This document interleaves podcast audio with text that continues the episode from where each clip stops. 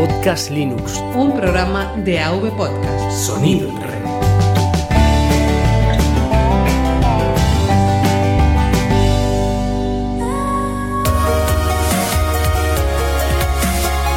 Bienvenidos a Podcast Linux.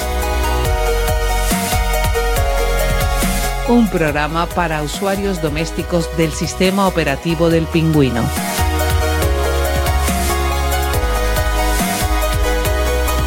De la red AV Podcast. Red de podcasting.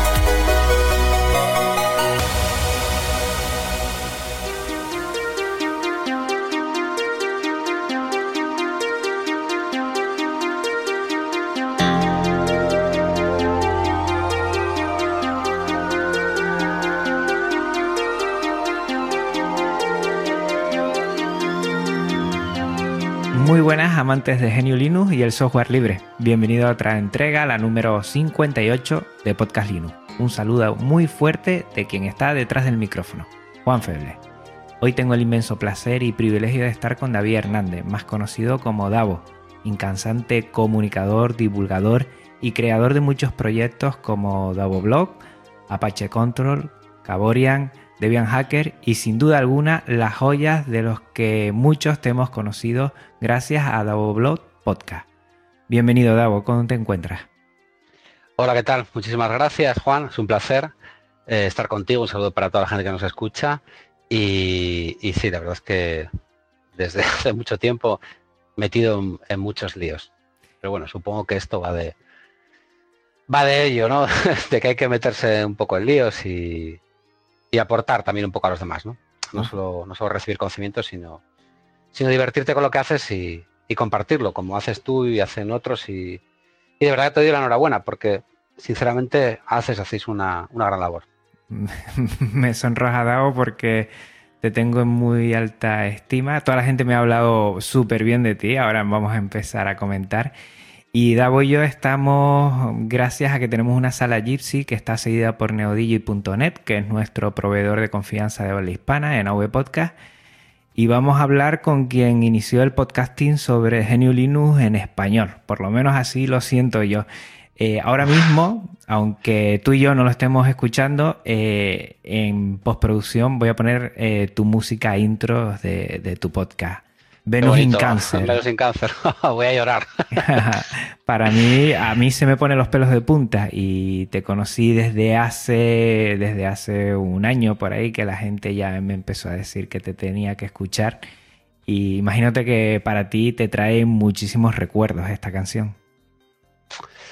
Pues sí, la verdad es que sí. Eh, de hecho, eh, eso sí, cada vez que todavía cuando escucho un episodio, no creas, no sé si te pasa a ti, pero pero a mí a veces me, me cuesta ¿eh? volver a volver a, a, escucharme, pero, pero cuando lo hago, eh, ese es, es eh, los primeros en ver la intro y tal, y joder, de, de eso que dices, joder, esto, esto mola y te toca un detalle que no sé si lo sabes, pero contacté con Actual Proof, los creadores de Venus sin Cáncer y, y otros temas que metían el podcast, y ha habido muy buena, muy buena relación con Mark, que es el, el principal creador. O sea, quiero decir que luego yo le dije que lo iba a utilizar para un podcast que, que, que le parecía como lo vi y tal, y, y, me dio permiso para utilizar todas sus canciones, aunque es cierto que bueno, era, era música que estaba disponible para cualquiera en SoundClick. Pero sí, sí, Venus sin cáncer es mucho Venus sin cáncer, sí. Es hipnótica la canción, ¿eh? me encanta. Es, es, y, y, bueno, respecto a lo que decías, la verdad es que tanto igual para, para ti a nivel de referencia puede ser, pues no sé, de los primeros, pero sí es cierto que bueno, yo que yo que no me considero nunca podcaster, empecé a hacer un podcast, eh, creo que fue en el año 2009, Juan, cuando el primer episodio, ¿no? De Hablo Podcast, que luego ya pasó a ser Kernel Panic, después en otra, en otra etapa. Pero vamos, que, que realmente yo creo que recogí el testigo también de, no sé, de, otra gente que estaba haciendo lo mismo, pero insisto, yo no me considero nunca un, un podcaster. Realmente supongo que grababa podcast, pero creo que se entiende el concepto, ¿no? Sí, pero bueno, yo te veo sobre todo como comunicador y creador de proyectos, porque es incesante todo lo que, lo que he podido leer por ahí. Eh, no has parado de, de, crear o de hacer o de empujar proyectos. ¿Y por qué te viene esa necesidad a ti, Davo? Es una buena pregunta. que yo a veces cuando estoy de lío hasta arriba, a veces me lo, pregunto. Pero fíjate, luego, si lo piensas bien, todo tiene una, cierta lógica, ¿no? Si me pongo a hacer una especie de cronología, lo primero con lo que empecé es con davoweb.com. Estoy cansado de decir que no se me ocurrió otro nombre mejor. O sea, yo qué sé. En 2002 montar una web no era como ahora, ¿no? Entonces, bueno, yo la verdad monté una web para mí y ya está. Y luego empezó a llegar gente, monté un foro, nos venimos arriba y hemos seguido haciendo muchas cosas estos años.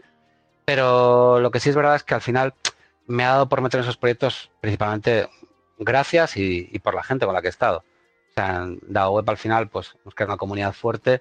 Eh, yo me empecé a meter en la fotografía incluso de un modo semiprofesional y, y tuve otras inquietudes, entonces pues cofundé caborian.com y en su momento pues eh, pegamos muy fuerte también y ahí pues tuve la oportunidad de, hacer grandes amigos y de, contar con, con, gente, con mucha gente muy preparada y, siempre he tenido muchos apoyos, he tenido muchísima suerte. Luego, pues con dos grandes amigos de Caborian, eh, cofundé Apache CTL eh, y bueno, pues ya le di un sentido profesional. Eh, después del DAVO no quería polarizar opiniones y contenidos míos, entonces me creé mi blog dado blog y, como apetecía mucho hablar también de Debian Genulinus, pues confundí Debian Hackers con, Diego, ¿no? Con Diego, con Davis y bueno, Eugenia también estuvo en el proyecto eh, y, luego ya fue pues el podcast. Si lo ves desde fuera puede parecer que, son muchos líos, lo que pasa es que yo siempre digo, Juan, que a mí me ha venido todo muy, muy dado y luego yo que también he tenido ganas de, bueno, no sé, no voy a decir complicarme la vida, pero siempre he sido de hacer cosas, ¿no? Un gran amigo mío dice que a veces el que más cosas hace es el que menos tiempo tiene, no sé. eso, eso sí es verdad. El que se apunta a muchas cosas se tiene que organizar muy bien. Y, sí, sobre todo. Y en eso se nota, se nota. Eh, bueno, yo me gustaría empezar por, la típica, tópica pregunta de, de un podcast sobre Geniulinus, que es cómo conociste Geniulinus, la verdad. Eh, sí, esta eh, llevaría lo mismo. También lo preguntaría. Pues, pues, pues mira, conocí. Lo primero que utilicé fue Red Hat. Eh, Red Hat, ya sé que esto sonará muy mayor, ya tengo unos cuantos años, pero bueno, cuando andábamos con, Windows y el MS2 y esas cosas, el 3.1, lo digo, el 3.11 y tal, no sé, yo conseguí unos disquetes de, Red Hat en la típica revista y fue mi primer contacto y la verdad es que me quedé totalmente alucinado. Eh, había un problema con internet en aquella época, que no había el, pues no había el acceso que, había ahora, entonces, bueno, era un poco, un poco complicado.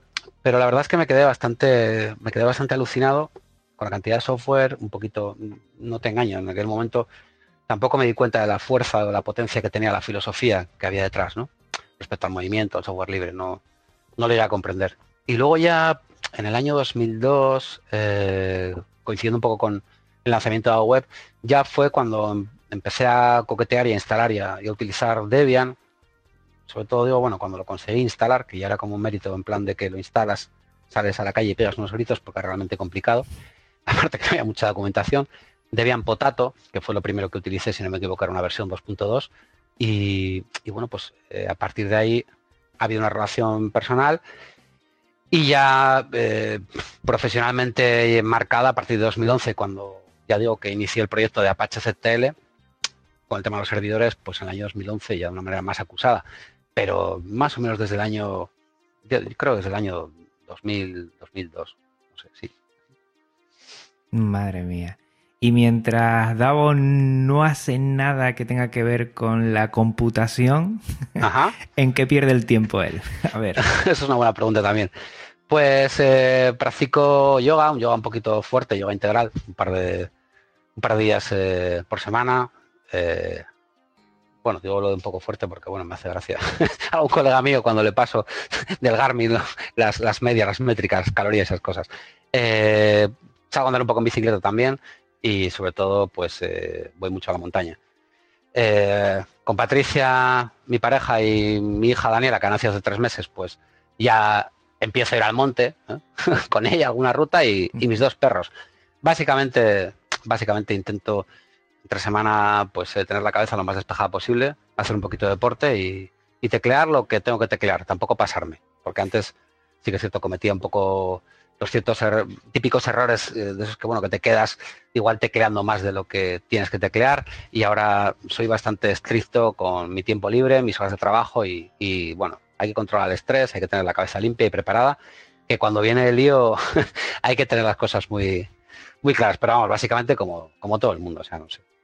Mi familia, mis perros, mis amigos, la montaña y luego pues, pues eso, un poquito más por ahí. Eh, felicidades por lo de la paternidad. Es verdad que gracias, gracias.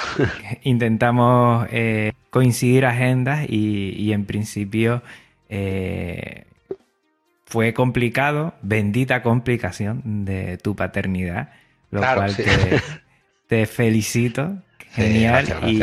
Ha sido una experiencia alucinante, la verdad. Me lo habían dicho y, me acuerdo mucho de, de, otro grande del podcast, de Furat, con su bebé, con Eric. Y, y bueno, pues también eh, Diego con Hugo, esas cosas que te cuentan, que hay mucho tópico, pero luego cuando lo vives, la verdad es que hay, hay momentos muy, muy divertidos, la verdad. Pero sí, básicamente no, me da tiempo a aburrirme, Juan. eso es bueno, eso es bueno. Eh, lo primero que te preguntaría es cómo, cómo te decidiste a saltar de, de, tu espacio, entiende, natural, entre comillas, que era el blogging, al podcasting. ¿Cómo diste este paso? Y, sobre todo en un 2009 que supongo que las cosas estarían bastante difíciles ya para la web en sí, ¿no? Mirando nueve años atrás, supongo que esto ha cambiado un montón para ti. Entiendo eso, pero, pero hace nueve años eh, plantearse el podcasting, eh, no sé si fue muy sencillo, complicado y el motivo. Pues es una buena pregunta, porque quizá mientras te respondo tendría que, reflexionar un poco sobre ello, pero sí es cierto que en, esa época, 2007, 2008, 2009, los blogs vivieron una época un poquito pues dorada, ¿no? O sea, vamos a decir que la conversación se llevaba normalmente en los blogs, se colaboraba mucho y, y bueno, creo que es que en otro Linux Connection con, con David, David 8 Bytes, que, que te decía también, eh, escuché el tema de que, bueno, que aporta mucha información y que la gente igual no te deja tantos comentarios, ¿no? Bueno, mm.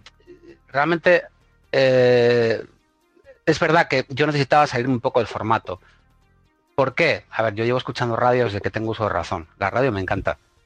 Me he criado, o sea, recuerdo en casa de, en casa de Bilbao, mi abuela con la radio puesta de fondo siempre está escuchando la radio y soy un gran consumidor de radio. Entonces, bueno, el formato siempre me había parecido atractivo y, creo que podía salirme un poco el patrón tradicional de, lo que es eh, pues, escribir en un blog, ¿no? Que está muy bien, pero al final, pues bueno, no sé, yo... Es cierto que echaba de menos también ciertos contenidos offline, o sea, por decirlo de alguna manera, sí. Y digo, bueno, pues voy a hacer un podcast. O sea, al final voy a traspasar un poco eh, cuestiones más personales, más adelante fueron profesionales también, pero bueno, un poco pues el planteamiento, ya digo, no tuvo mucha, mucha aspiración. Eh, sí es cierto que la gente lo, aceptó muy bien. Uno también piensa que lo acepta bien la gente porque pues igual te siguen, que hay más cercanía. Ya digo que tengo mucha suerte, Juan, porque la gente me trata muy bien y, en eso me considero un afortunado. Entonces digo, bueno, pues me meto en este tinglado y la gente parece que lo sigue. Nos hizo gracia y tal. Bueno, y fui, fui publicando, fui intentando mejorar un poco también otras cuestiones Empecé yo solo, lo cual era un error. Luego ya fui metiendo compañeros, creo que fue solo el primer episodio. Y, bueno, nada, pues eh, a partir de ahí sí que me di cuenta de que, de que tenía una cierta relevancia para alguna gente. Y también es verdad que casi ahora, cuando ha pasado el tiempo, con la perspectiva del, tiempo que ha pasado, me di cuenta que el podcast ha sido importante, o más importante de lo que yo pensaba, para, para más gente de la que yo eh, pensaba. Porque es verdad que que no hay semana y con F Palenzuela a la cabeza, Presionator, que, que, no me recuerden y que no me lo digan. eso es verdad y, y, ciertamente cuando me lo dicen no cae en saco roto. Ya digo que me considero afortunado y valoro muchísimo que la gente siempre me ha apoyado tanto en, mis proyectos y en el podcast en, en particular. ¿eh? Pero vamos, no sé, Juan, no hubo grandes aspiraciones más que pasármelo bien y, y compartirlo sin pensar mucho, si te soy sincero, lo que estaba haciendo. ¿eh? Supongo que más me puse a hacer que a, pensar en qué hacía. Davo, ¿tuviste alguna referencia de otro podcast? ¿Oías podcast y cogiste algún...? La verdad es que no. La verdad es que no y te mentiría si te dijese que sí, porque no he sido eh, un, gran consumidor de, podcast en ese momento. O sea, no tenía, no tenía prácticamente referencias. La verdad. No, las tenía. De hecho, me, empecé a interesar un poco cuando, cuando me vi con cuestiones de edición, que bueno, son cosas que, bueno, que te voy a contar, que te lo tienes que currar un poquito más. Intentaba dejarlo lo mejor posible. Hay audios que tienen una calidad que para mí pues no es la adecuada, pero bueno, al final te amoldas, conexiones, ¿qué te voy a contar? ¿no? Entonces, bueno, de alguna manera pues hacía lo que podía. Luego ya intentas hacer lo que haces mejor, sacar los audios más limpios, sacar un mejor volumen. Pero, pero bueno, que, sinceramente yo no tenía un, bagaje ahí de podcaster, ni mucho menos, ni estaba devorando podcast. O sea, no, no era, no era mi caso. Y otra cosa que me llama mucho la atención es que, eh, primero, yo cuando empecé a hacer mi podcast, eh, tenía la idea, todavía no, no la había plasmado ni, ni, en el. Bueno, ni en el primer episodio. Eh, lo estuve comentando por ahí y mucha gente dice, Linux, ah, sí, había uno hace mucho tiempo, Kernel Panic. O sea, toda la gente reconoció, sobre todo, yo creo que la, la sección, más que, que, el podcast en sí, ¿no? Que el podcast se llamaba Double Podcast, pero la sección era Kernel Panic, pero más o menos Kernel Panic con esa fuerza, eh, entiéndeme, fagocitó a lo que fue el nombre del programa y se quedó como, bueno, eh, está en una palestra y, toda la gente hace mucha, mucha referencia a Kernel Panic. Eh, toda la gente se ha quedado con Kernel Panic. De hecho, sí, tienes toda la razón. Y, y ya los últimos, los últimos episodios ya salían solo como Kernel Panic. O sea, efectivamente, sí, sí, fue así, fue así. Fue así y me han pasado cosas curiosas como, como te pueden pasar a ti de, estar oyendo hablar del podcast. Y eso ya es un poco gracioso ya. Sí, sin saber qué tal. Pero a ver, ya digo, lo nuestro es. Yo tengo claro más o menos hacia quién nos dirigimos, ¿no? Y, ya también estoy un poco cansado de temas de cuotas y ese tipo de historias, ¿no? Entonces, bueno, eh, tampoco me he obsesionado con, llegar a más gente, pero sí que es verdad que ha habido cuestiones y hay que ser, o sea, lo digo desde justicia, ¿no? Voy a poner un ejemplo porque, porque quizá fue un bombazo a nivel de, tráfico, de visitas. Claro, ¿qué pasa? Que yo los especiales me ayudaban mucho. Pues por ejemplo, el de Ricardo Ali, que hablamos sobre meneame.net, eh, que es un podcast que ha escuchado mucha gente sobre sistemas, servidores y tal. Ese tipo de, pues de, contenido metido por el medio, vosotros que he hecho, pues Sergio Hernando, Yago Jesús, tal, mucha gente que, que vas metiendo, aparte de lo que hablas habitualmente, metes eso, pues claro, consigues gente pues que igual eh, quizá no llegaría a tu podcast y que acaban llegando y que luego se quedan y les puede interesar y dentro de los audios que escuchan pues les puede llegar a interesar. Siempre pues también un cierto foco en cuestiones de seguridad eh, y, y, claro pues imagino que ahí está un poco la mezcla Juan imagino, ¿eh? porque ya te digo que, hombre, por, por cuota y tal y por, por pegada, vamos a decir que este tipo de, de podcast, pues bueno, pues el de compilando, el tuyo, el de yo y tal, son un poco de, ya digo, de nicho, ¿no? Que no pasa nada, o sea, lo digo muy orgullosamente. Sí, sí, sí. Mucho orgullo. Pero bueno, supongo que me ayuda mucho también el tema de esos especiales que ido grabando. Eh, pues ya te digo, es el otro de Amazon con Naveires, con, gente que vas. Y afortunadamente, como tengo muchos amigos pues que, que colaboran conmigo, eh, me ha ayudado también a darle visibilidad a los contenidos. No, solo ya por la parte de sino por cuestiones, eh, pues bueno, vamos a decir, adyacentes. Efectivamente. Y yo creo que a esa fórmula le falta, eh, le faltas tú, no solo el contenido, sino quien lo transmite. desde que te escuché al principio, eh, bueno, me dio la sensación de que estaba con una persona que sin ser un profesional de, la radio, eh, sí te movías como pez en el agua eh, desde el primer episodio, además, con, mucha fluidez, con mucha tranquilidad, la forma de, compartirlo. ¿Quién diría, no? Que igual ese era tu primer podcast y no tenías ninguna referencia del podcasting así porque yo invito a los oyentes a que escuchen tus primeros podcasts y esa fluidez, esa cercanía em, se nota, se nota y eso cuando se transmite eh, es lo que le llega a los oyentes. ¿eh? Pues yo te lo agradezco Juan, pero sinceramente cuando lo escucho digo, madre mía, digo, tendría que mejorar igual quizá la, la, adicción, un poco el tono y tal, no sé, siempre te ves ahí, ya sabes, según la lupa en la que, en la que te veas, pero bueno, al final lo que intentas es transmitir de una forma lo más espontánea posible, porque yo creo que si me pongo a intentar hacerlo bien, lo haría, lo haría peor, Juan. la manera más natural posible. O sea, mm. si te digo una cosa, como se me puede llegar a escuchar, es como soy. O sea, no. Simplemente. Pero qué, importante es eso, ¿no? Eh, la transmisión del, podcasting va mucho con la persona, con la psicología, ¿no? A través de nuestra voz, de nuestro tono, de, nuestra fluidez más, mm, más acelerada o más pausada, siempre transmitimos nuestra forma de ser. Y, contigo, por lo menos en Double Blog Podcast, sí transmitías esa, e, ese conocimiento que tú te oí en alguno que que no controlabas, que no siempre todos los temas los controlabas mucho. Eh, yo déjame que te corrija que se te veía que sí controlabas y bastante. Y sobre todo el, cariño que le ponemos. Yo creo que eso también se nota mucho. Si eso lo unes con un buen contenido, pues ahí tienes un, formato y un podcast yo creo que, puede trascender como, no por número de oyentes, pero sí con un formato que sea de interés al exterior.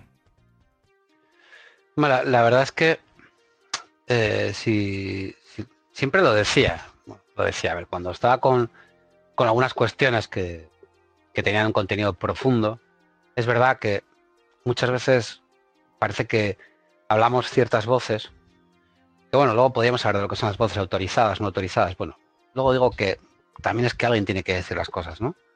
Eh, entonces hay temas sobre los que no considero que controle tanto, porque claro, no voy a decir para mal, sino para bien. Tengo colegas, gente con la que me muevo, que, pues que, tiene un nivel tan alto en ciertas cuestiones que, claro, te sientes un poco pequeño, ¿no? Pero ¿qué pasa? Que al final, bueno, pues tienes nociones, tienes base y, puedes ir enlazando cuestiones. Pero, claro, ¿qué sucede? Que si te estás planteando sacar ciertos contenidos y al final eh, lo que te va a echar para atrás son tus conocimientos, bueno, yo, yo creo que eso sería un, un error, porque bueno, uno te puede rodear de la gente que, los tenga. Eh, tú también puedes tener ciertos conocimientos o, bases, o porque según la rama en la que estamos hablando no lo podemos dar a todo. Hay cuestiones en las que puedes profundizar más o menos.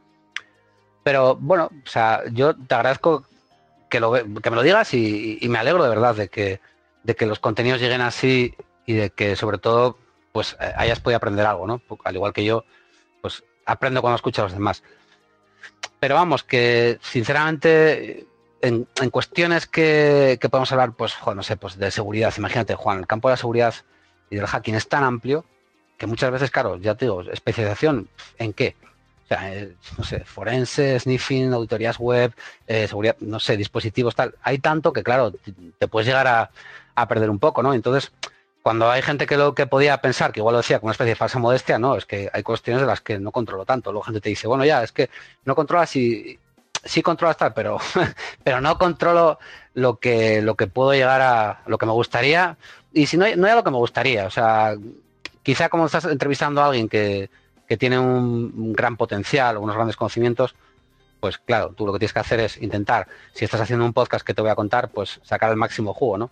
Entonces, bueno, aunque no llegues en tanta profundidad, pues si, si puedes conseguir eh, sacar las cuestiones que le puede interesar a la audiencia, para eso estamos a veces, ¿no? Para, para establecer un conducto entre la gente que te escucha y, y quien tienes eh, quien tienes al micro, ¿no? Que supongo que al final, eh, hombre, tú, tú, llevas protagonismo y relevancia, como te pasa a ti, Juan, que eres un poco pues el alma de, tu podcast y lo haces muy bien lo conduces muy bien, pero que claro, que al final lo que tú quieres es que, eso le llegue, ¿no? O sea, a la gente que te está escuchando. Entonces, bueno, pues sacarle el mejor partido posible a, a quien tienes al otro lado. Eh, una pregunta que se me acaba de, acabo de sacar de la chistera ahora hablando contigo. ¿Te consideras una persona muy exigente contigo misma? Sí, bastante. No en plan enfermizo, pero, pero bastante. Sí, sí, bastante. ¿Y eso puede que, haya repercutido en todos los proyectos que vas sacando? O sea, que ese esmero por conseguir un cierto ritmo, nivel, digámoslo, a, la hora de querer eh, auto mejorar. Sí, no es una frase hecha. La verdad es que a veces puede ser un problema. Yo nunca, siempre he procurado que no me dejase avanzar eh, esa autoexigencia porque te puedes pasar de vueltas, ¿no? Mm. Te puedes ir a otro lado, en plan, quiero algo que sea tan perfecto que luego no lo hago. No, a veces quizá he permitido eh, bajar unos estándares de calidad en algunas cuestiones por, por avanzar. Pero sí te puedo decir que, por ejemplo, Apache CTL eh, llevaba en mi cabeza mucho tiempo, hasta el año 2011, no me vi con los conocimientos suficientes como para, como para defenderlos desde un punto de vista empresarial y llevaba mi cabeza desde el año 2007-2008. Quizá me estaba preparando para, para, ello y tardé un tiempo. O sea, ahí, ahí no, me, no me la fui jugando. Y muchas veces cuando te, cuando te plantea una cuestión que técnicamente puede ser compleja a nivel de una infraestructura de servidores o, o cualquier entorno, pues bueno, hay veces que puedes tener ciertas dudas, pero, pero sales adelante. Y el tema de la autoexigencia en el podcast para mí fue también clave. Es cierto, y no te voy a, no te voy a, bueno, igual, igual, bueno, spoiler con otra pregunta, pero esa autoexigencia también hizo que, que llegado un momento tuviese que parar con el proyecto. Eh, yo de lo más complicado que veo de, tu proyecto de podcasting, eh, sobre todo cómo unificar dos mundos en principio súper opuestos, que puede ser GNU Linux, software libre, y por otro Mac, y no morir despedazado entre los oyentes de un bando y otro. Yo creo que solo, solo por hacer eso te merece, vamos, un trono. a ver, esto hace, esto tiene, claro, a ver, esto, esto para la gente del podcast de siempre tiene o sea, que tiene su tiene su aquel, ¿no? O sea, a partir del, podcast número 40 ya fue solo Kernel Panic. A ver qué pasa, que te das cuenta que los podcasts es tan real como que yo con, con AJ, con Antonio y con Oscar Oreiza sigo trabajando día a día con Apache de Tele. Y yo sigo siendo igual de maqueros igual de linuseros. Es decir, yo los flames que tenía del podcast, pues eh, los tengo todos los días. Luego ya, es verdad que ya lo dejé eh, bueno, ya tiré por el camino de Kernel Panic, de hecho que, a partir del número 40 y creo que fue o del 50 al 49 ya solo, solo fue Kernel Panic y ya lo, separé, ¿no? Pero lo curioso del caso es que, joder, yo creo que nunca he tenido quejas por eso, realmente. Nunca. Sí es verdad que el proyecto, como son grandes amigos, y luego está Gorka Lur, por supuesto, eh, nos, nos, lo pasamos bien, nos reíamos. Había un poco de flame de aquella, bueno, podía resultar hasta divertido y salían argumentaciones interesantes, ¿no? Contra y argumentaciones. Luego ya, ya digo, pero principalmente hay que verlo bajo el punto de vista de que, de que somos grandes amigos. Entonces tú al final quieres hacer un podcast con tus amigos y, claro, es que estás pillado por donde, por eso Oscar lleva un poco la parte relevante en el tema de, de OSX, pero, pero bueno, nada, a mí siempre me ha resultado muy enriquecedor de verdad. Y de hecho, uno de mis grandes, le veré a, Ángel eh, Seguridad Jabalí, que es un gran amigo este, este sábado, que quiere ver a, Daniela, mi hija, y, y siempre lo digo, digo, la única, lo único que debería de, intentar aprender un poco más es de Windows. De verdad que estoy bastante pez y no me enorgullezco de ello, ¿eh? Mm. Sí, sí, hace poco, mira, tuve una conversación con varios podcasters que a veces cuando denigramos o nos atamos eh, de forma mm, poco educada de otros sistemas operativos, lo que nos estamos es tirando piedras en nuestro propio tejado, porque creo que crea desconfianza. Si, si, si despedazamos a otros sistemas operativos eh, cachondeándonos, eh, dice poco de nosotros, por lo menos como amantes del software libre. Sí, yo he tenido posturas un poco radicales a ver, sí que, a ver, tengo ciertas posturas un poco radicales en algunas cuestiones, pero yo lo que nunca he hecho jamás, y te puedo decir sobre todo por lado web desde 2002, que ya son unos cuantos años, eh, lo que nunca he hecho es ir contra el usuario. Yo nunca he criminalizado, entre comillas, al usuario por el sistema operativo que utilice. Me parece un error bastante grande. Y a mí no me gusta que me pongan etiquetas, yo procuro etiquetar lo mínimo posible a, pesar de que a veces puedes caer en ello, ¿no? Pero contra las compañías y las corporaciones hay que darles eh, a tope, a muerte, o sea, lo que haga falta. Pero al usuario nunca puedes ir contra él, porque al final todo el mundo tiene la, absoluta libertad de utilizar lo que quiera.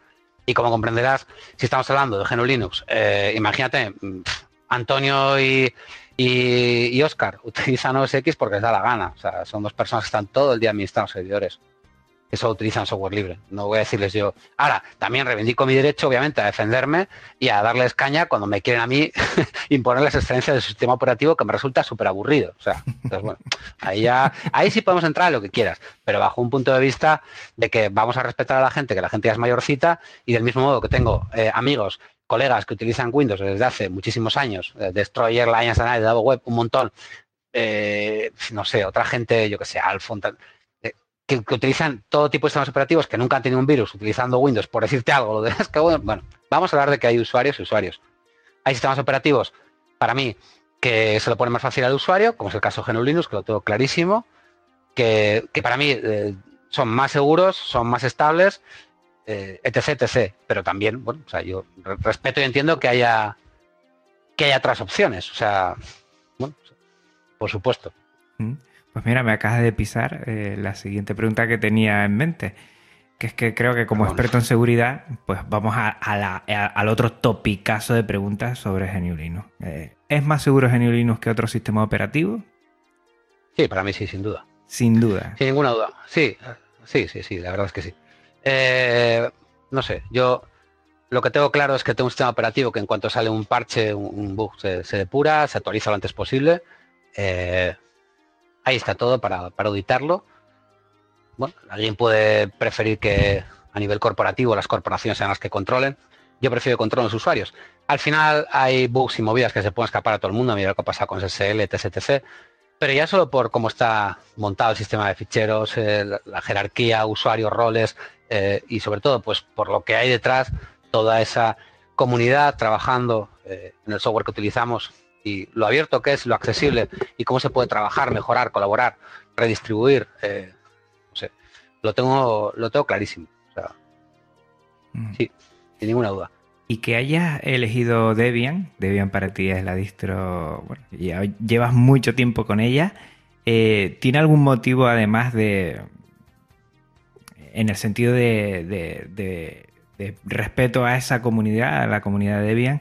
Um, algo más que, el mero hecho de, que funcione la distro bien, porque funciona fenomenal. ¿Hay algún, bueno, algún feeling en ese sentido de que por medio de la comunidad o la filosofía que tenga Debian eh, no te hayas apartado de, esta distro? Eh, a ver, yo creo que Debian me llamó la atención desde, desde el principio, cuando empecé a indagar un poco en que, en que lo que estaba utilizando no era solo era accesible, sino, sino lo que había detrás a nivel un poco filosófico, hablando de software, te das cuenta de que Debian pues será, no sé, hablando, es un poco reduccionista, ¿no? Pero a nivel de, a nivel de usuarios, que esa gran distro no mantenida por la comunidad. Cada vez hay menos, entonces, bueno, pero para mí ha sido la mezcla de lo que he podido encontrar a nivel servidores escritorio. Es decir, no, nosotros siempre en Apache CTL, a ser posible, trabajamos con Debian. Y eso nos da mucha seguridad no, me viene a la memoria casos bastante fuertes respecto a ciertas vulnerabilidades publicadas, en las cuales pues Debian ha parcheado antes que nadie, ¿no? Y eso para no administrar los sistemas es muy importante. Luego a nivel de, herramientas que tengo ya eh, empaquetadas, disponibles en los sources, que no tengo que andar eh, compilando ni metiendo repos de terceros. No sé, yo esa parte la tengo muy clara. O sea, con Debian, de Debian siempre te puedes fiar. no voy a decir ahora que de los demás no me fíe, pero de Debian especialmente me fío. Me fío de la robustez, la solidez, me gusta mucho cómo está hecho el software, no hay tanta prisa para hacer ciertas cuestiones, incluso ya ves que ahora tenemos pues hasta LTS y algo más, ¿no? Y tenemos una auto estable y, y más tiempo de actualizaciones, ¿no? Un poquito pues mirando otros espejos como podría ser el de Ubuntu, ¿no? No llegamos a niveles de CentOS en cuanto a actualizaciones o tiempo, pero ¿qué pasa? Que, bueno, pues esa manera de entender el, software, de cómo, de cómo se prepara, cómo se distribuye, cómo se prueba y cómo van pasando las diferentes versiones por las diferentes fases, pues la verdad es que siempre me ha dado muchísima atención. Y fíjate, estoy contento con Debian, que ahora mismo también es que me debió hacer mayor. eh, utilizo una, una Debian estable en todos mis equipos. O sea, bueno, no, tengo, igual tengo testing en algún portátil, pero, pero principalmente todo lo hago con Debian estable. Entonces, bueno, es la filosofía, es lo bien que va el software, es haber ido viendo un poco cómo se cocía Debian, está utilizando Debian Seed durante muchos años, luego pasé a testing, cuando veía que ya en estable tenía software cada vez más, más atractivo, más interesante, más depurado, y, ahora ya utilizo una Debian estable. Y, sinceramente no veo el, motivo de, por qué irme a, testing. No sé, todas las versiones de lo que utilizo me parece que están muy bien. Y, de la primera Debian que instalaste hasta esta última, esto ha cambiado un montón, entiendo yo. Yo aquí soy novel, aunque llevo un tiempo, pero soy novel en referencia a muchos de ustedes. Eh, ¿Cómo ves la ninufera? ¿Ha cambiado mucho eh, esto? ¿Ha facilitado o, estamos peor que antes? ¿Tú cómo lo sientes? No, a ver, yo creo que se ha facilitado muchísimo y al final Nobel, Juan, joder, todos estamos constantemente aprendiendo en, un campo como este, porque, bueno, yo también podía probar o mirar otras distribuciones. La verdad es que, no sé, en este caso lo tengo bastante claro, porque, bueno, para, todo lo que hago lo con Debian y los servidores también. pero sí que es cierto que cada vez es más fácil. O sea, las instalaciones que hago habitualmente de, en mis Debian, que normalmente son tres, cuatro particiones cifradas, eh, y cómo se hace todo de bien, con lo que ha mejorado el instalador. O sea, la compatibilidad que tenemos ahora a todos los niveles, los, kernel, claro, no tiene nada que ver, ahora está todo súper soportado por el kernel. O sea, quiero decir, antes podíamos decir aquello de que, bueno, cuando nos peleamos por las famosas cuotas y subir el, 3, el famoso 3% que tenemos ahí, eh, podíamos decir aquello que la gente te decía, bueno, es que esto es complicado, es que compatible. Ahora, ahora, es que ahora, vamos, en cualquier, en cualquier aparato todo corre eh, súper bien. O sea, no sé, el tema de la obsolescencia del hardware tan comentada, pues no sé, yo, el equipo con el, que, con el que estamos hablando ahora es un, Z600, es un HP, un workstation que lo compré en eBay por 450, 500 euros. Además a principios de este año y 24 cores, tiene 24 GB de RAM. Es un equipo que tiene unos años y esto va como un tiro. O sea, no sé, o sea, estamos en un mundo en el cual los, ordenadores cada vez van peor con los sistemas operativos eh, nuevos, ¿no? Que se van actualizando en esos propios equipos. Eh, hablábamos antes, pues fíjate el ejemplo de OS te dirá un maquero de toda la vida, te dirá que, que antes OS X, pues con, no sé, ya no sé versiones porque me pierdo, pero sería Tiger para algo así. Te dirían que, los equipos iban mejor cuando se actualizaba. Eso es, eso es impensable. O sea, yo, no sé, yo cojo Debian, cualquier versión, ya no digo algo que tenga pues más ligero con el XD y tal, yo utilizo Genome ahora mismo. Antes utilizaba KDE, quizás el, cambio más grande, llevo unos años utilizando Genome. Eh, y es realmente fácil, o sea, no tiene ninguna complicación.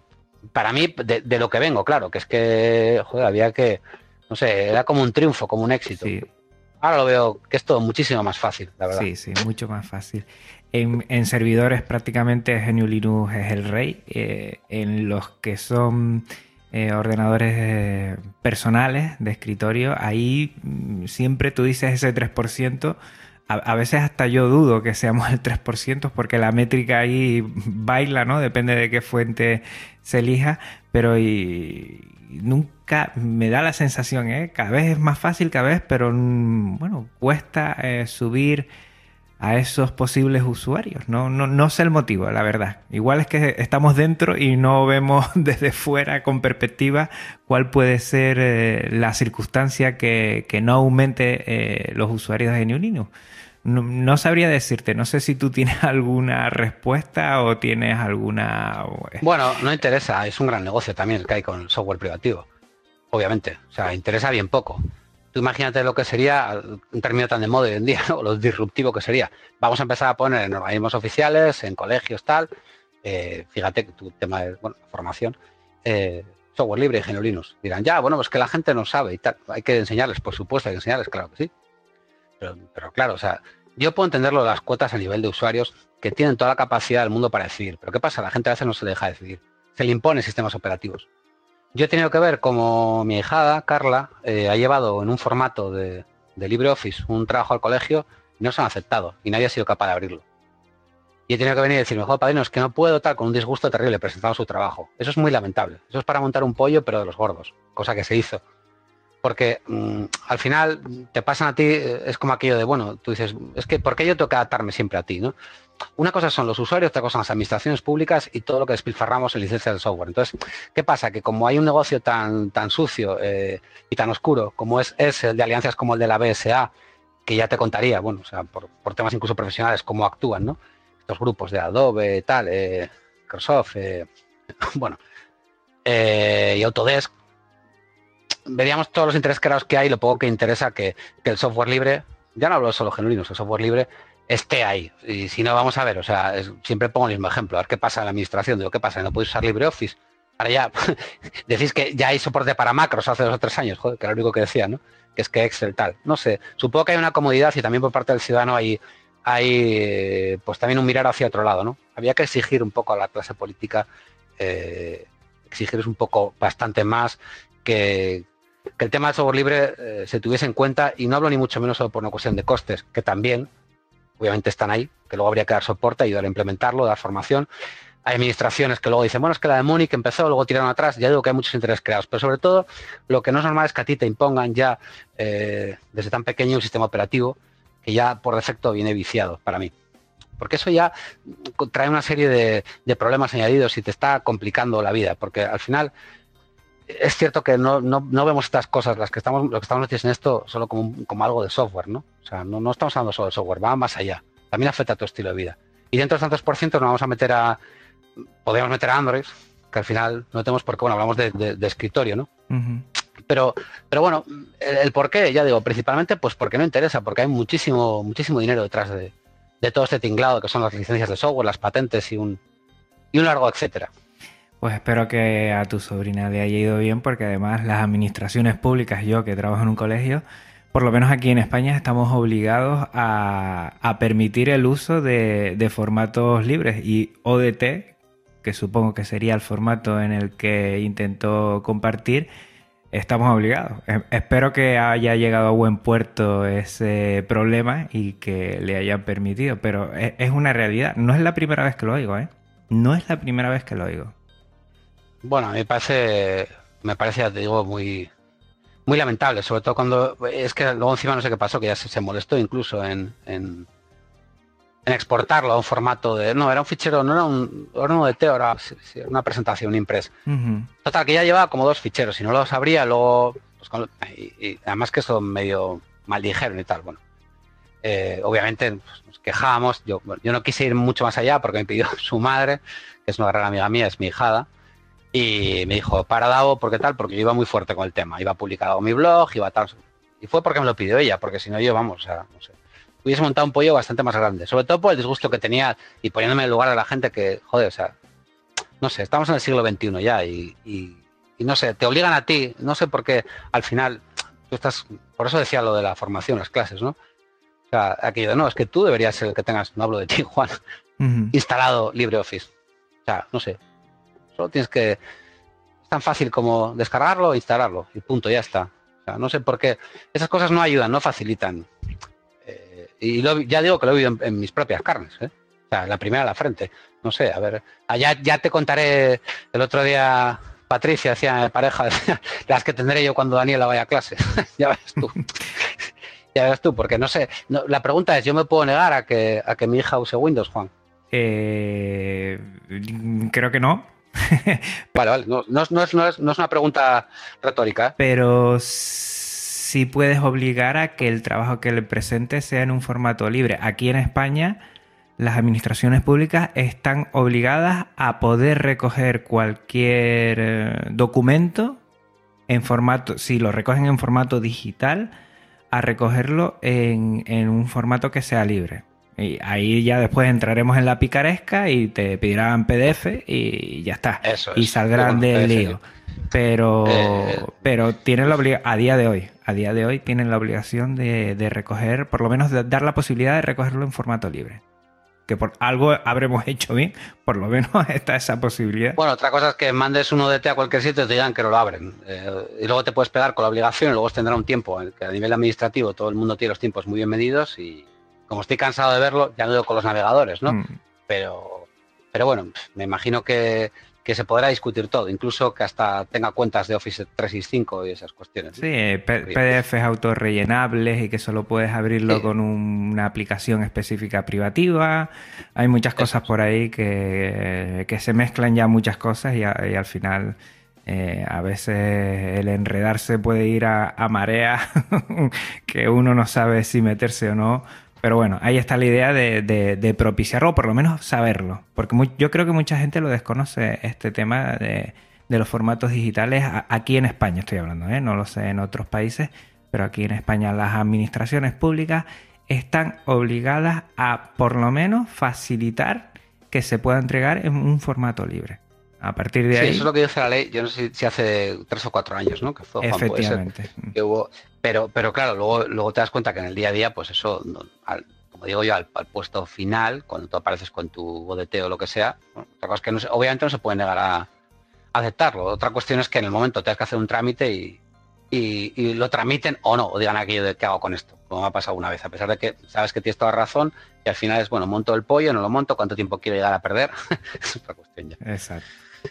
Eh, mm, yo creo que hay una pregunta que, antes o después iba a caer. Eh, cuando lo preguntamos en Twitter, mucha gente hizo, hizo esa pregunta. Preguntamos, bueno, a ver eh, qué, pregunta querían hacerte llegar.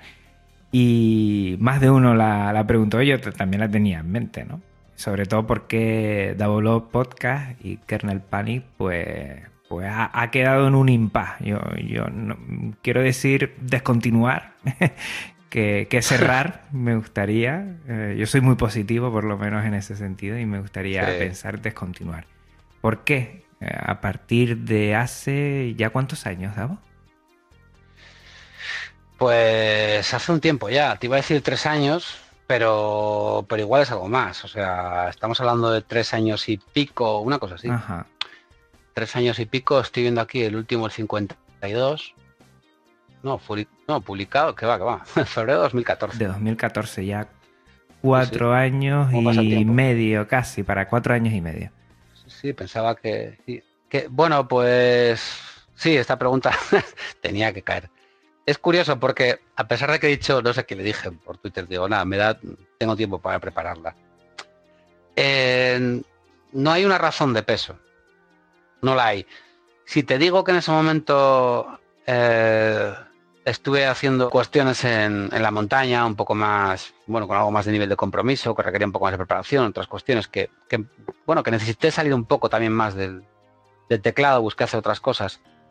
No te estaría engañando. También es cierto que con el tema de la edición me estaba resultando un poco farragoso. No acaba de tener un flujo de trabajo quizá como a mí me gustaría y me llevaba más tiempo del que me gustaría.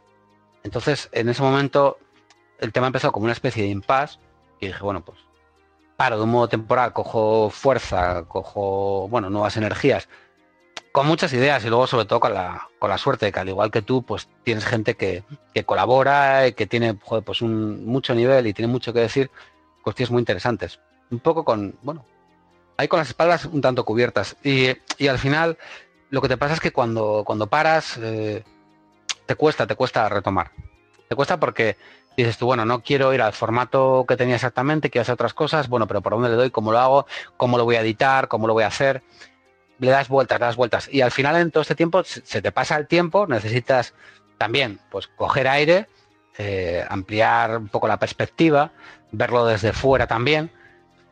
Claro, ¿qué sucede, Juan? Que si es verdad, y insisto en que durante todo este tiempo me he ido dando cuenta pues cuando he ido a alguna conferencia de hacking, a dar alguna charla, algún taller o algo, la gente, incluso fuera, de, la importancia del podcast para mucha gente. Que yo ya digo que sabía que el podcast tenía audiencia, que la gente lo escuchaba, pero bueno, al final ya digo, bueno, es un tema de cercanía y tal, mm, bueno, pues, y, que hay algo más, ¿no? Entonces, el por qué, principalmente yo creo que fue un tema de que necesitaba más tiempo para mí. Ese fue el primer tema. Luego, que me estaba agobiando un poco con cuestiones de edición, porque a pesar de que lo veas, eh, tú sobre todo sabes mejor a lo que me refiero, que lo veas aparentemente fluido y, vamos a decir todo muy suelto, hay suele un, gran, trabajo. Ya no digo, o sea, por, a nivel de calidad, pero gran trabajo había con el tema de audios, espacios, nivelar tal, o sea, ya sabes de qué va esto un poco, o bastante. Entonces, ¿cuántas horas te pegabas? O sea, en un, en un espacio de una hora de medio. No sé, porque eran, eran de dos horas y pico algunos, dos horas cuarenta. Entonces, claro, ¿qué pasa? Que a veces entraba con dos, tres a la vez. Eh, bueno, no sé. La verdad es que me llevaba tiempo, me llevaba más tiempo del que me debería haber llevado. Pero bueno, al final lo haces y hasta que lo dejas bien y, queda todo más o menos limpio, los cortes bien y todo, todo controlado. Entonces yo creo que me agobió un poco con el tema de, la postproducción y, la publicación. No sé, debería haberme buscado un formato un poco más, vamos a decir, más, más ágil o una metodología más ágil, que no me tuviese tanto tiempo editando o publicando, haciendo historias, ¿no? Con la edición. ¿Qué pasa? Que eso se supone que está superado, porque dices tú, bueno, pues le doy otro enfoque, eh, lo, veo con otra perspectiva, un cambio. Y llevo como una especie de un año eh, con ganas de retomar, de volver a grabar. Y, sobre todo con la intención de que vuelva al podcast. ¿Qué pasa? Que se ha juntado pues, el tema de mi hija, pues, y me ha roto todas las previsiones, ¿no? Tiene tres meses. Y en todo este tiempo, pues bueno, eh, obviamente estas otras cuestiones, ¿no? Pero sí que es, creo que, tendría que decir que, más que hablar ahora mismo yo, de, por qué se terminó, pues quizás más interesante hablar de, de cuándo volver el podcast, ¿no? Efectivamente. Creo. Y, y, lo que sí tengo claro, de alguna manera que estoy hablando contigo, es una especie de teaser. ya me voy a poner con un micrófono. Que, no hay pues semana, 15 días cuando estoy escuchando un podcast, algo que no, que no me acuerde, ¿no? Y que no te da ganas de volver a grabar. Creo que eso es lo importante. Lo importante es que tengo ganas de grabar. Incluso que sepas que me compré un micrófono, un Yeti y lo devolví, porque no me gustaba, no me acaba de convencer. Esto hace como siete meses o así. Creo que lo comenté por Twitter. Y lo devolví. El Yeti. O sea, eso ya es toda una declaración de, intenciones. Digo, me compro un micro para, para grabar que esté más guay, que tenga más calidad, o sea, con motivación. Es decir, que en cualquier momento, pues me pongo a ello. otra cosa es que voy a tener que darle una pequeña bueno, vuelta de tuerca. Planteamiento, formato, va a tener Venus sin cáncer en la intro, Juan. Eso es lo único que sé. si alguno le gustaba, lo tiene claro. Para mí es totalmente imprescindible. Y, eso, lo único que sé es eso, que eso y que no estaré yo solo, salvo en alguna ocasión, no sé, que, lo requiera. Pero vamos, en cualquier momento, Juan. Yo, a mí me gustaría, me gustaría, fíjate, estamos en, en julio, este año grabar algo ya. Lo que pasa es que ya tengo que tener claro pues un poco cómo lo voy a hacer, ¿no? Todo el flujo de trabajo, publicación, formato. Y, ya digo, supongo que abriré un poco la, temática también. Será Kernel Panic, obviamente. Y dentro de Kernel Panic, pues también meteré pues, algunos especiales sobre, sobre seguridad. Y también intentaré, pues, ya sabes, algo de lo que hablo mucho, que es de servidores web. Dar más contenido sobre servidores web. Y, y es un poco mi idea, Juan. Qué bueno, qué bueno.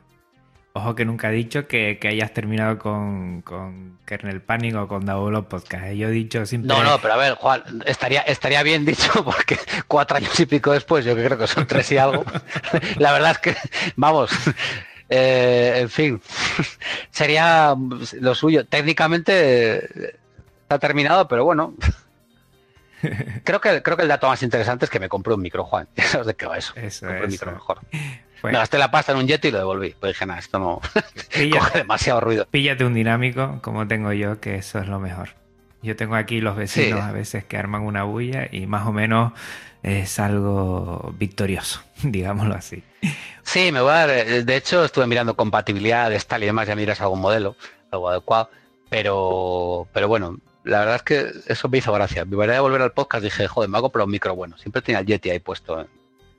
y no, la verdad es que al final no me acaba de, convencer. Pero bueno, quizá más importante que, siempre lo decimos, ¿no? Con, con el hardware y ¿no? Más importante que el micro es, es el ponerse a grabar, ¿no? Tener la actitud y las ganas y, hacerlo. Pues mira, mi pregunta es cómo te ponías a grabar, qué utilizabas en aquellos tiempos. Pues en aquellos tiempos lo hacía todo con Yocoser, lo hice con las pistas, con Audacity y lo que estamos hablando antes, con Skype con Recorder. Mm. Que, que, con Jitsi que estamos grabando, pues fenomenal. Otra cosa es lo que ya sabemos, lo que estábamos hablando un poco fuera de micro, de conversaciones más de dos, con el tema de, bueno, que parece que se pisa una conversación y tal, pero básicamente es lo que, lo que utilizaba.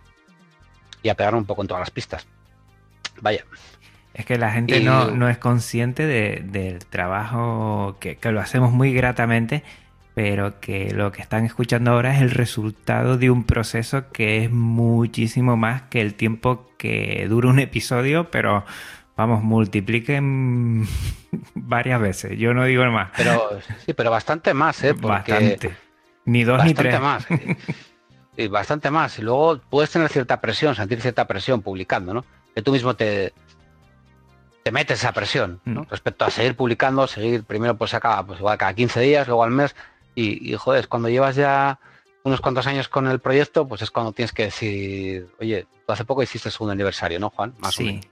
Cuando llevas cuatro o cinco, ya también, joder, tú que eres un poco el, motor, el, hilo conductor, en tu caso, pues ya es cuando te, te planteas y dices, bueno, pues a, ver, sí, sigo, pero tanto. Bueno, hay que tener cuidado con las paradas porque a veces paras y, y paras demasiado, como es mi caso. Pero yo siempre he dicho que eso es para coger aire. No te voy a engañar. Eh, tendría que volver a dar, a, dar una vuelta a la relevancia de lo que vaya a decir o lo que vaya a ver en el podcast. Pero ¿sabes lo que pasa? Que tampoco puedo pecar. Mm, o sea, hablando claro, con todo el feedback que tengo y tan bueno, toda la gente que me dice, me decís que, resulta interesante, que, que, de alguna manera pues habéis aprendido, era importante para, para alguno de vosotros, pues creo que es lo más, no sé, lo más destacable para que tampoco tenga dudas y diga, bueno, o sea, porque hay muchas veces que respecto a la relevancia o no de lo que vayas a decir, yo me lo cuestiono mucho. Digo, no sé, esto, esto, pues esto ¿será realmente, tendrá realmente importancia. Al final yo creo que es un promedio, ¿no? Habrá cuestiones que le interesen más a unas personas, otras a otras, y, la gente escucha el podcast porque globalmente le apetece el contenido y, siempre vas cogiendo ideas como yo cojo ideas cuando os escucho a cualquiera, ¿no? Mm. A cualquiera de vosotros. Entonces, bueno, pues, ya digo, tampoco mi mejor consejo es alguien está planteando grabar un podcast que no se coma mucho la cabeza con la calidad y la relevancia, porque al final es que no va a grabar nunca. Exacto. Es, el mejor consejo que, que, puedo dar a alguien que se quiera meter en todo este tinglado. Sí, sí, eso eh, nosotros utilizamos eh, graba. Nosotros en AV Podcast decimos graba. Ya está. No, no te comas más la cabeza. Graba. Sí. Hace tiempo que no grabas, graba. Ya después vendrán otras cosas, pero lo principal es grabar y, disfrutar haciendo lo que se te nota a ti que, estás como pez en el agua aquí conversando y yo disfrutando y con una ganas de que vuelvas, Davo. O sea, pues con unas ganas, la verdad que, me hace ilusión que lo comentes aquí y, muchos oyentes, te puedo asegurar, muchísimos oyentes te están esperando, o sea que ánimo a disfrutar de, del regalo que es tu niña y también buscar el tiempo que, tú puedas para, para renacer ese Kernel Panic, ese Double Podcast y, ilusionarnos a todos, ¿eh? porque te puedo asegurar que vas a ilusionar a más de uno con tu vuelta.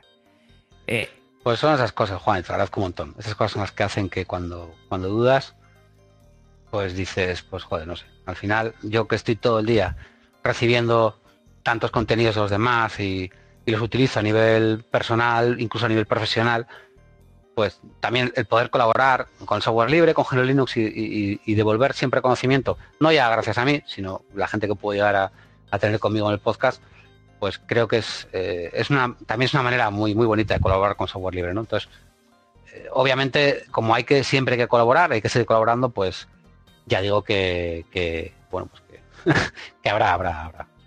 El podcast volverá, desde luego. Y además de ser feliz padre primerizo, ¿en qué estás metido ahora?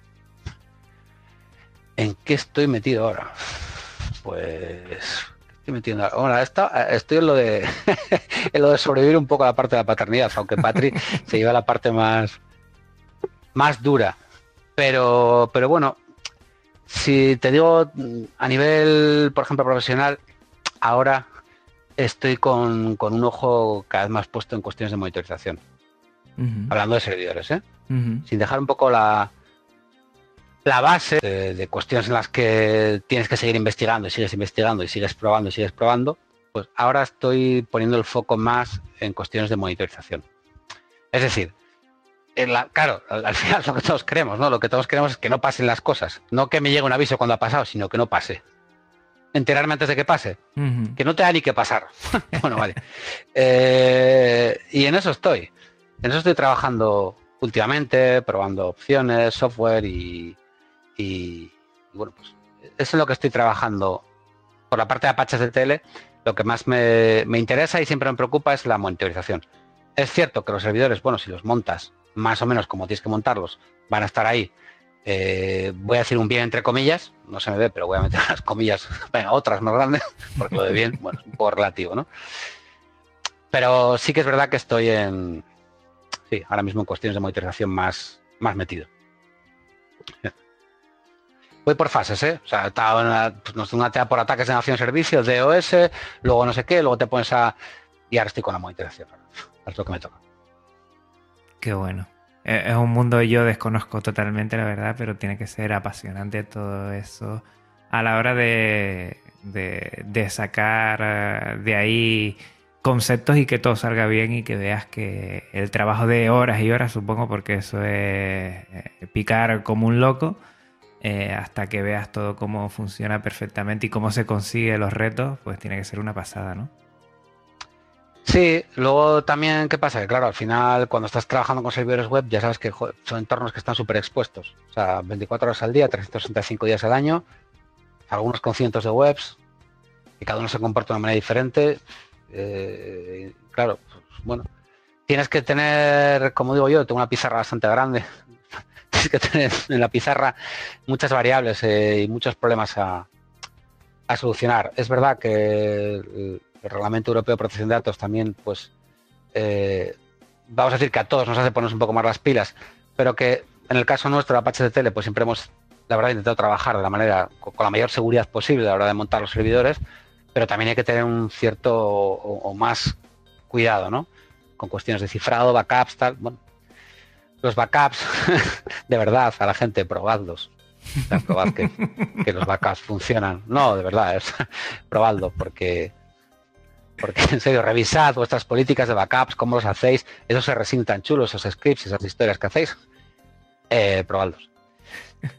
También estoy metido con, pues eso, con cuestiones cada vez tener mejores copias de seguridad también. No todos los servidores son cloud, trabajamos con muchos servidores dedicados. No todos los entornos podemos darle un botoncito y guardar un snapshot y hay que currarse con las copias de seguridad incrementales, tener todo y cada vez tener, pues, no sé, recuperarte de la, de la manera más rápida posible ante un incidente, ¿no?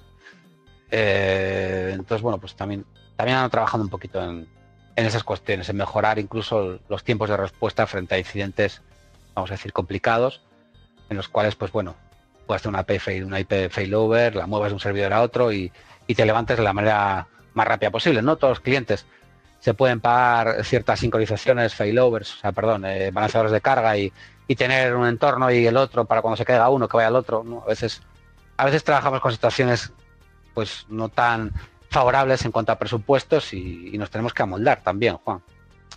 Entonces, bueno, y tú intentas dar el, máximo nivel de servicio a, todos los clientes. Es cierto que hay cuestiones de costes, pero tú por filosofía tienes que intentar dar el mejor servicio posible, ¿no? Entonces también es verdad que eh, estamos trabajando, y en esto estoy trabajando y especialmente en la base de tele, intentar, sobre todo en entornos en los cuales pues no tenemos eh, esas ventajas que pueden tener los sistemas cloud, que es cuanto a los backups, pues tener las copias de seguridad lo mejor posibles eh, y de cuestiones esenciales para recuperarte pues lo más rápido ante, ante un desastre de los gordos. Y es un poco en las, historias en las que estoy metido ahora. E, e, esas historias, algo, algo me ha comentado Eduardo Collado, por lo menos en su trabajo, y, parece una serie de acción a veces, ¿eh? lo que puede llevar a ser de frenético cuando hay una incidencia de la gorda que separa el mundo y, de repente cuando se soluciona, bueno, es, un cambio de, yo creo que hasta de estado mental. Sí, sí, a ver, eh, es verdad, es verdad, es verdad. Yo, la verdad es que sí, y por eso cada vez lo que procuro tener es más datos de cómo están montados los sistemas y tenerlos fuera y bien guardados, cifrados y, y por si me hacen falta, cuando toque, cuando tienes que recuperarte, que te recuperes lo más rápido posible pero creo que hay, un, hay que ir un paso más allá de, bases de datos y, webs, ¿no? Hay que guardar otras cosas. Hay que guardar otras cuestiones y no está de más. Mírate los cron que tenías para ganar más tiempo, que tienes en los cron tab. Eh, eh, mira a ver qué pasa con, con barra TC, los directores de los usuarios, no sé. Hay, hay que dar una vuelta al tema a veces de las copias de seguridad cuando son ciertos entornos, porque claro, una cosa es que restauras, te levantas, pero, pero bueno, eh, no sé, tampoco necesitas tanto espacio y, bueno, pues ahora ando sobre todo en eso, pues intentando hacer copia de seguridad de, lo, de prácticamente todo imprescindible, saber que pues cuántos paquetes tienes, listas de paquetes, tal, sobre todo digo en entornos que son un poco más complicados, o servidores dedicados en los cuales pues bueno, no tienes eh, tienes balanceadores, van todos en el mismo servidor, no hay dos, tres servidores ya digo que son entornos más, más sencillos, pero que bueno, también son, son bastante críticos, ¿no? Porque se va un poco al carajo, a pesar de que pueden tener un RAID, pues si hay cualquier problema, pues que te tengas que, que levantar. Luego nunca te sobra nada, hay que saber también qué guardar y tener una buena política de borrado, de copia de seguridad que no te sirven, que no te interesan. Pero bueno, sí, la verdad es que son, son entornos a veces un poco hostiles, Juan. Mira, ¿y algún próximo proyecto, idea que te ronde por la cabeza? No sé si a nivel profesional, personal, algo que todavía esté eh, sin, darle cuerpo, pero que, esté por ahí. ¿Hay algo? Pues sí, hay, algo. Hay, creo que puede haber algo que hemos comentado y además puede venir por la parte de Debian Hackers. Eh, tuvimos una reunión, Davis, Diego y yo, el mes pasado. Y, y sí, hay por ahí. Hay una idea de hacer algo a través de Debian Hackers que todavía no lo voy a comentar, no es por, no, es por montar hype y tal, porque todavía no está claro, ¿no? Pero hay una idea dándole forma a algo, ¿no? Alrededor de Debian Hackers. Y, ya, ya os lo comentaremos. Pero bueno, vamos a decir algo a nivel presencial, ¿eh? incluso.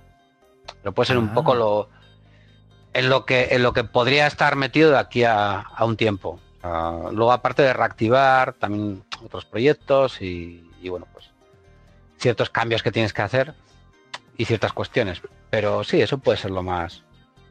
Sí. Así a nivel tecnológico a, a corto plazo, el tema puede venir por, por Debian Hackers. Qué bueno. No paras, ¿eh? No para.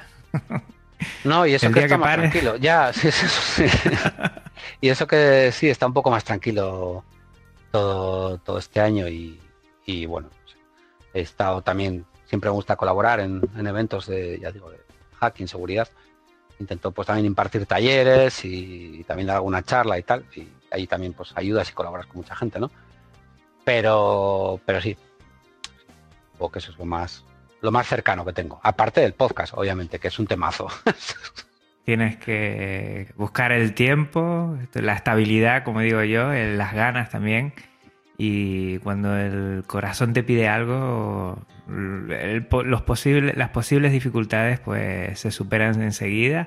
O sea que ánimo con el tema del podcast porque mucha gente, muchísima gente, ¿eh? muchísima gente eh, escuchará, escuchará este episodio y le va a alegrar el día. ¿eh? A mí me lo has hecho por lo menos. Y tengo ganas de escucharte otra vez y disfrutar de, esa manera de, compartir, de comunicar eh, Genio Linux y el software libre de, con tanta, yo diría, eh, me da la sensación que lo decías con, con, fluidez, tranquilidad y firmeza a la vez. y eso me encantaba, me encantaba escucharte así. ¿Sabes? Dabas daba ahí una sensación de, de vivirlo y, y, y, de rigor, en el buen sentido de la palabra, ¿eh? Rigor. A veces yo creo, no sé, esto me gusta hablando contigo, la verdad, estoy muy cómodo. Sí que es cierto que haces un poco vehemente mis postulados. Son un poco, lo reconozco, que a veces esa especie de rigor puede decir con cierta firmeza. Hay, temas que, los llevo muy dentro y ciertamente los siento así. Entonces, lo digo como lo siento, ¿no? Entonces hay cuestiones en las cuales pues me cabreo más y entonces se me nota. no es que quiera hablar sentando cátedra, simplemente que tampoco enfatizo especialmente porque tenga un sentido diferente. No, cuando hablamos de privacidad, de usuarios, de software libre, de compañías, de, gobiernos, estados, de cómo nos aplastan de manera eh, vergonzosa eh, y cómo nos espían a nivel industrial y cómo masivamente pues hacen lo que quieren con nuestros datos y con nuestras vidas, pues me cabreo. Y entonces, con, no sé, pues ese tipo de cuestiones, si hablo de ellas, pues supongo que se me nota. Pero vamos a decir que, bueno, pues que a veces soy un poco, ya digo, un poco vehemente, parece que me cabreo, pero bueno, todo otro tema de la privacidad también es una cuestión que quiero tratar en el futuro Kernel Panic.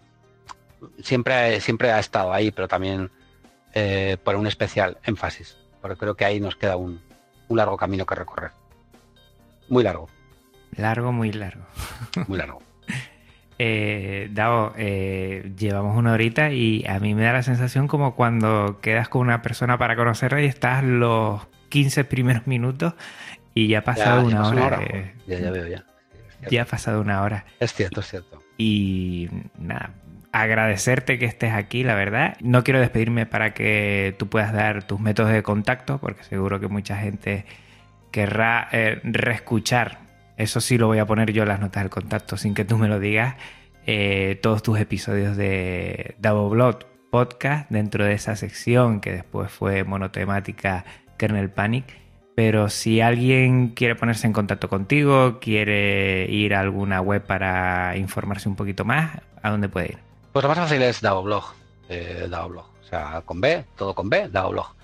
Y allí en mi blog, pues hay una pestaña específica para el podcast también. Ahí he lanzado varios de mis proyectos. Pero entre DAO Blog viene mi blog a través de mi Twitter, que es igual, o Debian Hackers, DAO Web. Bueno, pues ahí. Pero está todo más bien centralizado en mi blog. Ahí llegan, ahí se llega bien a las cuestiones en las que, en las que estoy metido habitualmente. Pues bueno, lo vamos a, a, poner en las notas del programa. Yo siempre le digo a los oyentes que se pasen por ellas porque ahí dejamos mucha información y que ha sido un placer, Davo. Es que la verdad se me queda corto, pero bueno, hacemos una cosa. Igual te pasas por aquí en otro momento y seguimos hablando y charlarlo. Encantado, Juan. La verdad es que a mí también se me ha hecho muy, muy, corto todo y, he estado súper a gusto. Y te agradezco mucho que hayas contactado conmigo. Un poco la paciencia también para cuadrar las fechas por el tema de, pues de mi paternidad, que me ha pillado un poquito en todo eso.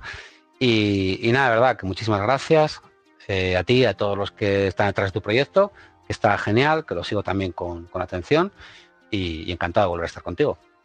Pues nada, otra para ti y yo vamos, me llevo en esta tarde que estamos grabando de tarde, eh, me llevo un, un, terminar el día muy, muy contento por conocerte. Yo creo que con, con la voz a mí me encanta porque conoces a la gente, ¿no? Con, esa voz, transmite mucho la voz y por eso estoy enamorado del podcast y siempre lo he dicho. Y conocer a la persona siempre que están detrás de esos proyectos es lo que a mí también me encanta e intento transmitir a través de estos Linux Connection. O sea que, nada, tenemos que quedar en otro momento y, seguimos hablando, si te parece. Pues, pues sí, genial. O sea, no sé, y además si creo que te he escuchado algún episodio, no sé si fue en el 54 con Marcos, que vas a venir por Asturias. Sí. Puede ser, o sea que ya sabes, tienes mi contacto, avísame y nos podemos tomar algo los tres. O quien proceda. Ah, genial. genial, genial. pues muy bien. Pues... Avísame a ver si no estoy por alguna montaña por ahí perdido.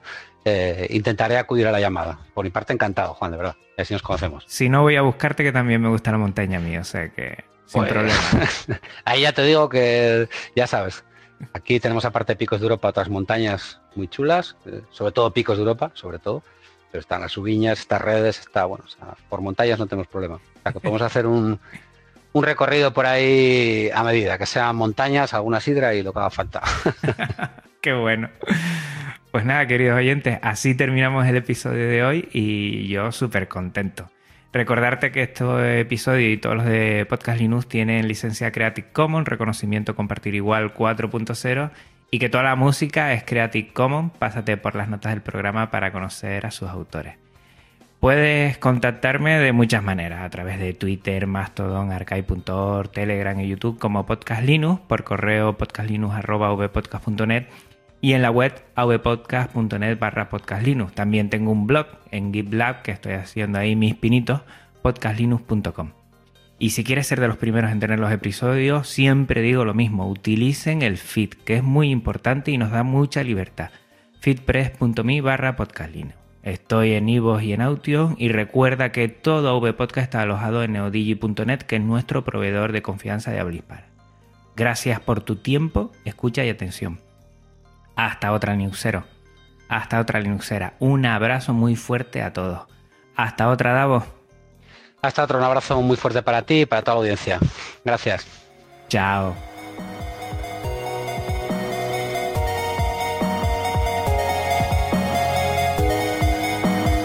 avpodcast.net Red de podcasting.